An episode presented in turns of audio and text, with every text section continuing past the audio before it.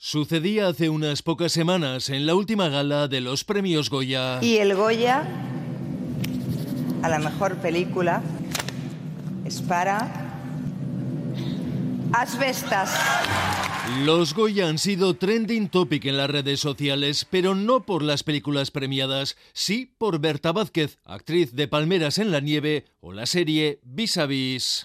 Berta, ¿quiere última? ¿Una más?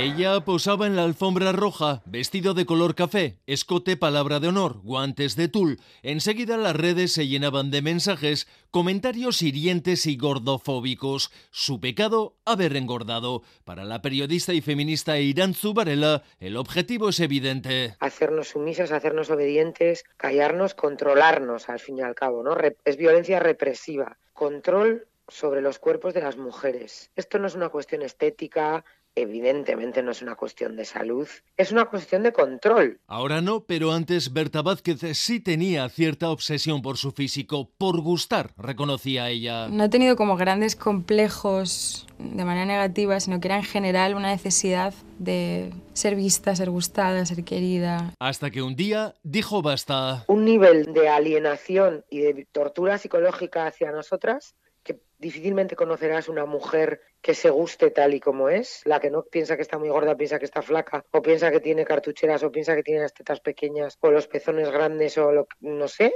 Otro ejemplo más, Yone Belarra, ministra de Derechos Sociales, en febrero apareció sin sujetador en un acto de Podemos, y claro, se le notaban los pezones. Es que me juego, de hecho, una cena a que lo ha hecho a propósito Yone Belarra. Le han llovido las críticas en Twitter y en tertulias televisivas. Una foto de, de Yone Belarra y le echaban en cara no mantener el decoro. ¿Pero qué decoro va a mantener Yone Belarra? No, porque ellas entienden que el sujetador es también opresor. Fíjate, yo estaba en ese acto, eh, ni me fijé.